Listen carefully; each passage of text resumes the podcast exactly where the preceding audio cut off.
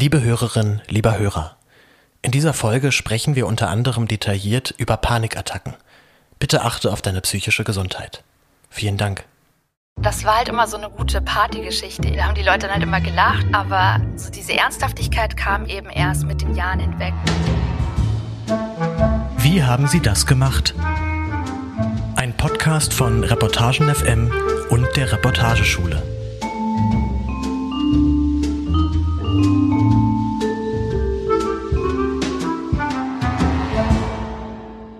Ria Roth war 18 Jahre alt, als sie von ihrem damaligen Lehrer verliebte E-Mails erhalten hat. In ihrem Text für das Zeitmagazin Mitte Februar 2021 denkt sie zurück und überlegt sich, wie missbräuchlich war diese Beziehung. Hallo zum Podcast Wie haben Sie das gemacht von Reportage FM und der Reportageschule. Mein Name ist Brigitte Wenger. Hallo Ria. Hallo Brigitte. Ria Roth, das ist nicht dein eigentlicher Name. Du hast den Text anonym geschrieben unter dem Pseudonym Ria Roth, um dich zu schützen oder eher um deinen Lehrer, deinen ehemaligen Lehrer zu schützen? Hm.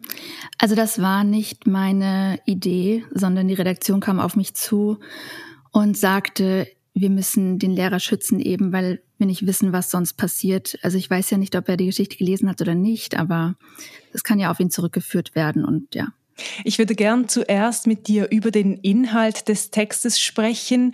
Wie schon gesagt, es geht über es geht um Missbrauch, ähm, Beziehungen zwischen dir damals und deinem ehemaligen Lehrer. Ich werde immer wieder ein paar Sätze vorlesen aus dem Text, zum Beispiel diese hier. Das, die stammen alle aus Mails, die du von deinem ehemaligen Lehrer erhalten hast. Ich werde deine blauen Augen vermissen. Soll ich dir weiterhin mailen? Bitte sag ja. Oder auch, du bist anders und du bist schwierig und das ist es, warum ich mich so angezogen fühle, warum ich mich in dich verliebt habe. Riaro, du fragst dich in deinem Text, ob das Missbrauch war. War es denn Missbrauch? Ja, Missbrauch ist ja so ein sehr, sehr großes Wort und wird ja oft verwendet. Ähm, ich würde sagen, auf der einen Seite war es auf jeden Fall missbräuchlich. Selbst möchte ich mich von diesem Begriff eher distanzieren, weil ich glaube, niemand möchte in diese Rolle des Opfers einfach gesteckt werden und das heißt ja sofort irgendwie als Missbrauchsopfer. Äh, ich versuche gerade eher so dieses äh, Grenzüberschreitung einfach zu benutzen für mich als Schutz, damit es mir damit einfach besser geht. Du schreibst auch in deinem Text von einem Moment in der Journalismusausbildung, ein Moment, wo ihr in einer Gruppe zusammengesessen habt und über Erlebnisse gesprochen habt, die wichtig waren in eurem Leben. Ich lese noch mal vor. Ich berichte zum ersten Mal nüchtern von meinen Erlebnissen mit meinem Lehrer. Ich schaue in ernste Gesichter und ich verstehe auf einmal, das war alles total übergriffig von ihm. Also hat es diesen Moment ähm, gebraucht für dich, um diesen Übergriff eben das Missbräuchliche zu realisieren? Mhm. Ich glaube letztendlich schon. Also ich erinnere mich noch daran, wie ich dort saß und auf einmal alles ganz still wurde und die Gesichter haben sich verändert und wurden ernst. Und ich habe auch gemerkt, wie mein Herz geschlagen hat und auf einmal habe ich die Geschichte einfach auch ähm, authentisch erzählt und nicht mit so einem Lachen oder so äh, weg erzählt. Naja, und da habe ich dann begriffen, auch auf die Reaktionen hin, dass das alles wirklich nicht okay war einfach und äh, habe dann aber auch immer wieder, wenn ich Leuten von dieser Geschichte erzählt habe, gemerkt, dass sie ähnliches erlebt haben und das hat mich dann so dazu gebracht, dass ich diesen Schritt gehe und äh, mich dem Thema dann doch auch mal von der ernsten Weise hin nähere. Also du hast davor, wenn du davon erzählt hast, eher das so ins Lächerliche gezogen oder wie hast du denn davor davon erzählt? Ja, das war halt immer so eine gute Partygeschichte irgendwie, ne? Also äh, da haben die Leute dann halt immer gelacht und äh, ja, voll arg, haben sie irgendwie so gesagt. Aber so diese Ernsthaftigkeit kam eben erst mit den Jahren hinweg, ne? Wie, je älter du wirst. Und letztes Jahr oder jetzt vor zwei Jahren eigentlich habe ich mit einer Protagonistin, das habe ich auch geschrieben, zusammengesessen, ähm, die selbst einen Mann hat, der so etwas getan hat. Und da wurde mir dann erst klar, hey, ähm, das ist doch etwas Größeres. Ne? Und dann habe ich die Geschichte einfach anders erzählt. Also nicht mehr mit so einem Lachen, sondern mit einer Ernsthaftigkeit. Und da kamen dann auch ganz andere äh, Reaktionen. Und da wurde mir dann oft erzählt, ja, ich habe ähnliches erlebt oder ich kenne jemanden, der die das erlebt hat, vor allem eher Frauen natürlich. Und ja, so hat sich das einfach dann entwickelt. Und dann in der Journalistenausbildung war es dann nochmal so der letzte Anstoß, sage ich mal, dass ich jetzt wirklich auch was mache.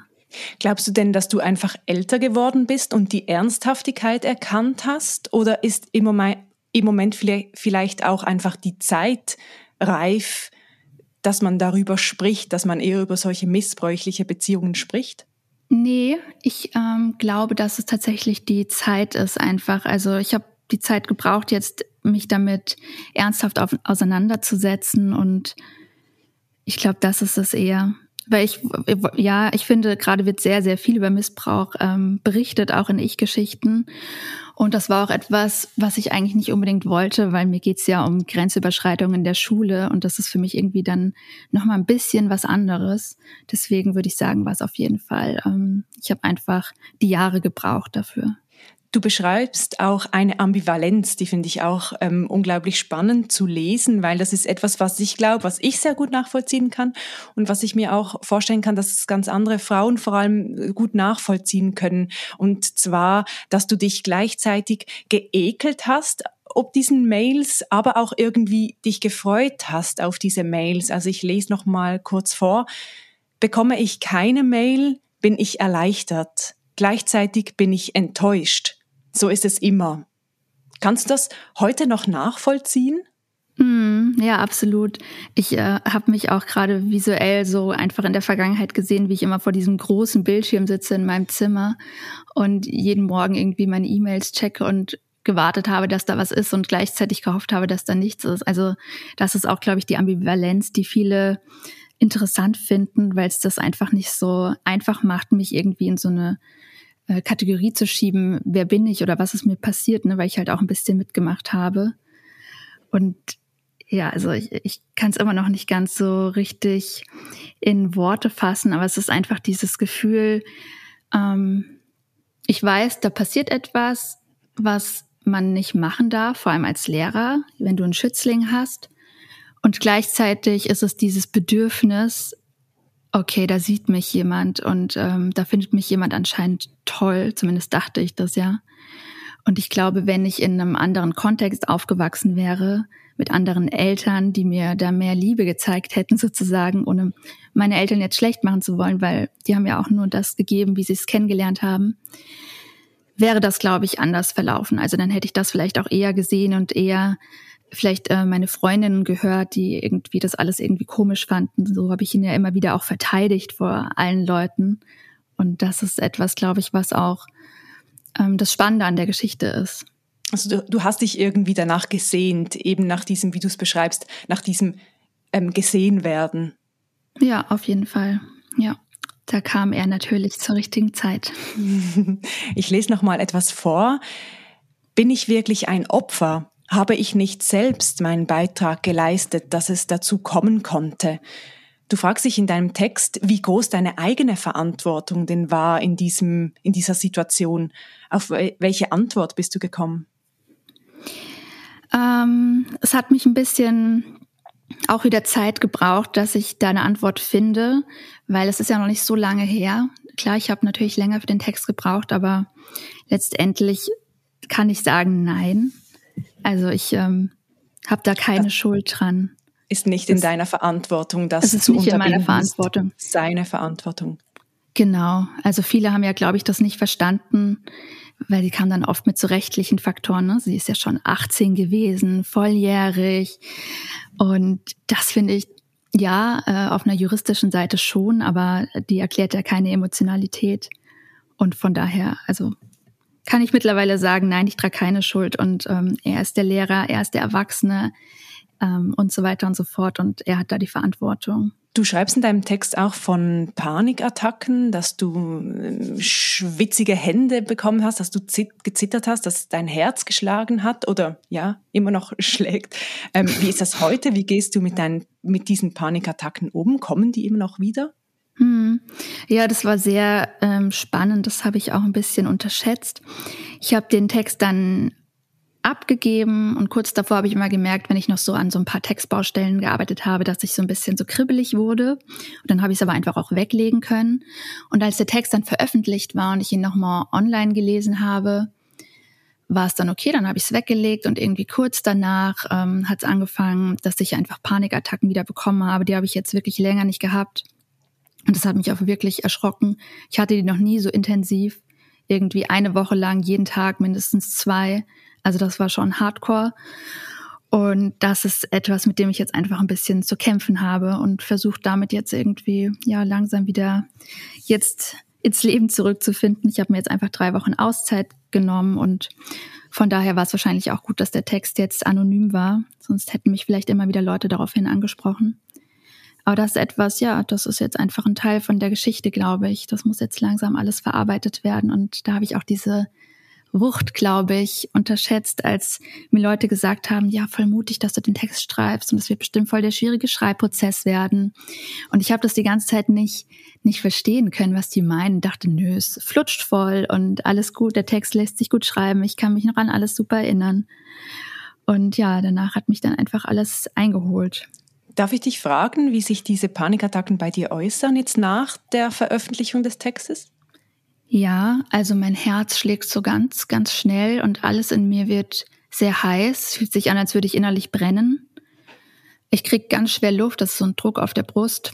Ähm, ich fange an ähm, zu schwitzen und gleichzeitig äh, Schüttelfrost zu kriegen und habe einfach das Gefühl, also wenn man Panikattacken hat, diejenigen, die das kennen, äh, wissen das. Man hat einfach das Gefühl, man stirbt und äh, man kommt da irgendwie nicht mehr richtig raus und ja, ich habe einfach dann versucht, mich immer zu erden, auf den Boden zu legen oder Yoga zu machen, zu meditieren.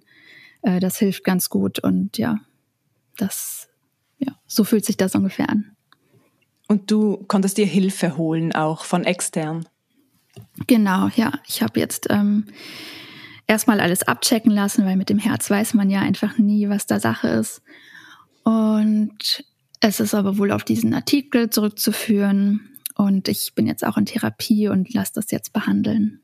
Du hast diesen Text als Ich-Geschichte geschrieben, ähm, sehr persönlich natürlich. Hast du dich da eher als Journalistin gefühlt oder eher als Protagonistin? Interessante Frage.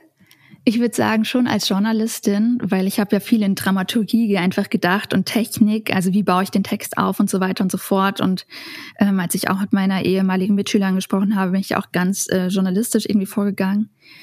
Ich habe nur gemerkt, als ich dann zum Beispiel ähm, der Redaktion E-Mails schicken musste und sozusagen solche Beweise, dass das alles passiert ist, habe ich gemerkt, wow, jetzt fühle ich mich gerade zum ersten Mal als Protagonistin und es fühlt sich gar nicht so gut an, weil ich ständig ähm, gefragt werde, wie war das? Und ich hatte immer das Gefühl, mir wird nicht richtig geglaubt, obwohl ich wusste, dass sie ja nur ihre Arbeit machen. Aber ich konnte zum ersten Mal verstehen, wie das wohl für Protagonistinnen sein muss, äh, jemandem irgendwie sowas Persönliches zu erzählen. Das war sehr spannend. Also wenn man das wirklich auch mit E-Mails, mit Papier offenlegen muss und, und zeigen muss, so. Genau, ja. ja. Aber das war dann halt das Fact-Checken der, der Redaktion des Zeitmagazin, dass sie das halt einsehen wollten. Genau, und das ist ja auch äh, deren gutes Recht und das müssen sie ja auch machen. Und deswegen war es für mich auch okay. Ich äh, habe natürlich verstanden, was da los ist, aber ich glaube, äh, wenn man diese ganzen Prozesse nicht weiß, ist es ein bisschen schwierig, vermutlich. Du hast den Text als Freie geschrieben. Wie war da die Unterstützung durch die Redaktion? Ähm, eben auch gerade im Nachhinein, auch psychologisch? Ähm, also ich muss auf jeden Fall eine Lanze brechen fürs Zeitmagazin. äh, die waren super. Ich habe, ähm, meine Betreuerin war Heike Faller und die war ganz ähm, bedacht, wollte mir auf jeden Fall auch meine Stimme lassen, wenn wir über Texte, also wenn wir den Text gesprochen haben und verschiedene Passagen und war da ganz behutsam. Also habe ich mich richtig gut aufgehoben gefühlt. Und was war jetzt nochmal der letzte Teil von deiner Frage? Man sollte nicht mehrere Fragen gleichzeitig stellen, genau. ähm, wie die Unterstützung war durch die Redaktion, also vielleicht Ach, genau, auch psychologisch, psychologisch genau. Mhm. Ähm, ja, die gab es natürlich nicht. Also die habe ich auch nicht eingefordert, weil mir ging es ja während des Schreibens total gut einfach damit und ich war einfach ganz klar und ähm, habe da einfach gearbeitet. Ne? Also für mich war das einfach Arbeit. Und deswegen, die wissen auch nicht, dass ich jetzt irgendwie Panikattacken bekommen habe oder so, weil das ist einfach mein Ding. Das muss ich ja mit mir vereinbaren.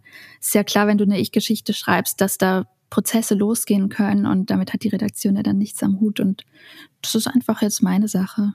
Mhm.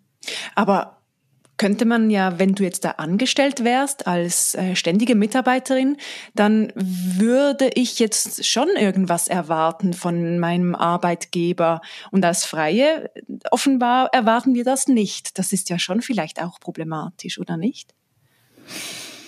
Mm. Ja, ich überlege gerade, wenn ich da jetzt angestellt wäre, was natürlich großartig äh, wäre. ähm, weiß nicht, ob ich da was erwarten würde. Ich glaube, es wäre einfach nur dass ich wahrscheinlich mehr Austausch hätte, ne? dass man mehr darüber sprechen würde. Aber was, also was sollen sie da machen? Ne? Also vielleicht wäre es ein bisschen schwierig geworden mit dem Weiterarbeiten, weil das habe ich gemerkt, dass ich einfach nicht konnte. Also ich hatte Projekte eigentlich, an denen ich ähm, schreiben wollte und musste und das ging einfach nicht. Von daher wäre es wahrscheinlich gut, deswegen habe ich auch mich entschlossen, über diese Panikattacken zu sprechen, das zu enttabuisieren, ne, dass das halt wirklich auch einfach äh, Symptome sind und dass sie dich einfach arbeitsunfähig machen und dass es auch legitim ist, wenn, wenn sowas passiert. Und von daher weiß ich nicht, wie das Zeitmagazin oder andere Magazine das handeln, wenn das Angestellten passiert. Aber sicher, das wäre natürlich etwas, ähm, was sich ändern müsste und könnte. Und als Freie hast du nun mal einfach ähm, ja weniger Möglichkeiten, irgendwas zu machen und musst halt viel mehr mit dir vereinbaren. Klar. Deswegen ist es gut, wenn du dich halt mit Kollegen und Kolleginnen irgendwie mit anderen Freien austauschen kannst. Und da gibt es ja zum Glück jetzt ein paar Kollektive und Netzwerke. Also als Freie ist man dann danach, nach so einem Schreibprozess einfach, muss man mal eine Pause machen und äh, dann kommt natürlich auch kein Geld rein.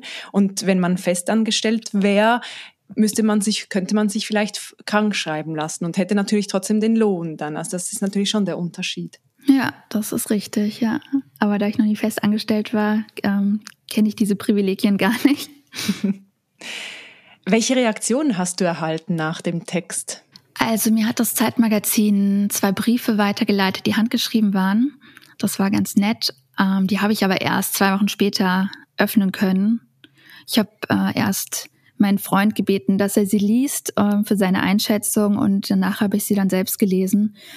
Und das waren ähm, Leute, die selbst sowas ähnliches erlebt haben, eher im Kontext ähm, katholische Kirche und die mir so ein bisschen Mut zu sprechen wollten. Das war auch ganz nett. Und ansonsten habe ich online halt so ein bisschen durchgelesen. Und von meinem näheren Umfeld habe ich halt immer gehört, ja, ähm, dieses Standard halt, ne, ja, total mutig davon zu schreiben irgendwie. Und es war sehr authentisch und ehrlich. Und das ist auch das, ähm, was mein Gefühl einfach war, dass ich es halt so ehrlich wie möglich einfach erzählen wollte und dieses ähm, mich nicht so darstellen, als sei ich irgendwie so das Opfer, sondern dass ich halt einen Teil dazu beitrage. Und ansonsten habe ich natürlich nicht so viele Reaktionen mitbekommen, weil es einfach unter einem Pseudonym ist. Das ist natürlich ähm, die Schattenseite, weil ich es immer sehr gerne habe, wenn ich Geschichten schreibe, dass mich Leute kontaktieren und man in den Austausch gehen kann und vielleicht auch ein bisschen weiß, ähm, was ist passiert, ähm, oder gibt es noch andere, denen sowas passiert ist? Ich habe nur mitbekommen, dass mir eine Jungjournalistin, die hat auch Ähnliches erlebt, die ist allerdings wesentlich jünger als ich, die hat erst vor ein paar Jahren Abi gemacht und hat mir erzählt, dass ihr Lehrer bis heute ihr auch schreibt. Und sie hat ihm dann diesen Text geschickt und auf einmal hat er nicht mehr geantwortet oder beziehungsweise nicht mehr geschrieben. Das sind schon so Sachen, ähm, die ich halt richtig gut finde. Aber sowas geht dann halt ein bisschen unter. Also ich weiß gar nicht so genau, wie kam der Text letztendlich in der Welt an und ähm, mhm. kann es was irgendwie bewirken oder sonstiges. Hast du auch negative Reaktionen erhalten, also Verharmlosungen? Nee, also dadurch, dass ich ja keine wirklichen Reaktionen bekommen habe, kann ich es nicht so richtig sagen. Ähm, es gab nur immer dieses, ja, das ist diese juristische Seite, ja, aber sie ist doch 18 so. Das kam aber auch oft von Männern interessanterweise. Was würdest du den anderen jungen Frauen jungen Menschen raten, die jetzt aus deiner heutigen Sicht, die in eine solche Situation geraten? Ähm, ja, auf jeden Fall ganz viel darüber sprechen mit Leuten und sich auch selbst ernst nehmen. Ich glaube, das ist etwas, was man in dem Alter, selbst wenn man 18 ist, noch nicht so ganz macht, weil man ja einfach irgendwie trotzdem noch jugendlich ist, auch wenn man offiziell Erwachsene als erwachsen gilt. Also ich würde einfach sagen, mich ernst nehmen und auch einfach dieses, das lernen wir ja nicht, ne? Also es ist ja immer unhöflich, Nein zu sagen oder man, man beschwert sich nur bei anderen. Ne? Also du sagst nie offiziell zu jemandem, du ziehst nie eine Grenze einfach. Ähm, das kenne ich auch jetzt noch. Also die Leute, die beschweren sich irgendwie so hinterrücks irgendwie oder tauschen sich solidarisch aus, aber sagen dem Gegenüber nicht, nein, so geht's einfach nicht. Und ich glaube, das müssen wir einfach als Gesellschaft mehr lernen, dass es okay ist, Nein zu sagen. Und das würde ich auch sozusagen allen raten. Und ich glaube, dann würden solche Geschichten auch ganz anders ausgehen. Also nicht nur, aber ja. Du hast ähm, im Text geschrieben, dass du deinen ehemaligen Lehrer informiert hast, dass du einen Text schreiben wirst, ähm, dass er sich dann aber nicht mehr ähm, gemeldet hat. Ich lese noch mal vor den Teil, ein Teil aus dem Schluss deines Textes. Zu meinem letzten Geburtstag habe ich zum ersten Mal keine Nachricht von ihm erhalten. Es ist das erste Mal seit 13 Jahren. Für mich ist das ein Schuldgeständnis. Hast du danach noch mal etwas von deinem Lehrer gehört? Nein, nichts mehr. Das ist ähm, auch etwas, was ich super interessant finde, weil er wirklich innerhalb, auch nach zehn Jahren oder so, innerhalb von zwei, drei Tagen geantwortet hat. Und jetzt weiß ich einfach, dadurch einfach, dass ich vermutlich nicht die Einzige war und dass das ein System war. Ja, und ich habe ja versucht einfach mal zu schauen, ob er noch irgendwie lebt, weil er ist ja mittlerweile auch schon irgendwie über 70. Ähm, macht er aber. Ich weiß auch wo und von daher ist mir klar, dieser Kontakt wird jetzt einfach, der ist jetzt einfach an ACTA gelegt und ist auch gut so. Ich hätte mir, glaube ich, im Nachhinein gewünscht, dass ich einfach geschrieben hätte, hey, ich will keinen Kontakt mehr zu dir haben. Ähm, aber ich brauchte ja für die Geschichte einfach, hätte ich gerne einfach auch nochmal seine Sichtweise bekommen, was das einfach alles war. Und ich hätte es, glaube ich, auch fair gefunden, dass er mir das einfach mal sagt. Aber so bleibt halt immer noch ein Rest, wie war das jetzt eigentlich alles aus seiner Sicht? Aber letztendlich, und das haben mir auch ähm, Psychotherapeuten und auch die Schulpsychologen, die ich da interviewt habe, gesagt, dass das vermutlich äh, sehr systematisch war und dass er deswegen natürlich jetzt ähm, Angst bekommen hat. Wie wäre denn das für dich, wenn du jetzt deinem ehemaligen Lehrer über den Weg laufen würdest? Mm, schräg, überfordernd vermutlich, äh, vor allem gerade in der jetzigen Phase, in der alles noch so ziemlich wackelig und frisch ist. Ähm, ich glaube, das kommt voll drauf an, wie ich an dem Tag drauf wäre und in welcher Stimmung ich irgendwie bin ich weiß auch nicht, ich möchte ihn auch einfach gar nicht mehr begegnen und ich will ihm auch eigentlich gar nichts sagen. Und ich will letztendlich, das ist auch ambivalent, ich will eigentlich wissen, was das alles war und warum er das gemacht hat. Und gleichzeitig will ich die Antworten auch gar nicht hören, weil ich weiß, dass es mir letztendlich auch nichts bringt, weil er hat mich einfach in so eine blöde Situation gebracht, mit der ich jetzt gerade kämpfe. Und ähm, ja, ich werde da einfach auch ein bisschen wütend. Also ich merke es gerade auch jetzt. ja. Das war Ria Roth, die im Februar 2021 im Zeitmagazin einen Text veröffentlicht hat über missbräuchliche E-Mails von ihrem Lehrer. Vielen Dank, Ria, für dieses Gespräch und natürlich auch vielen herzlichen Dank für, dies, für diesen sehr persönlichen Text. Ja, danke für die Einladung.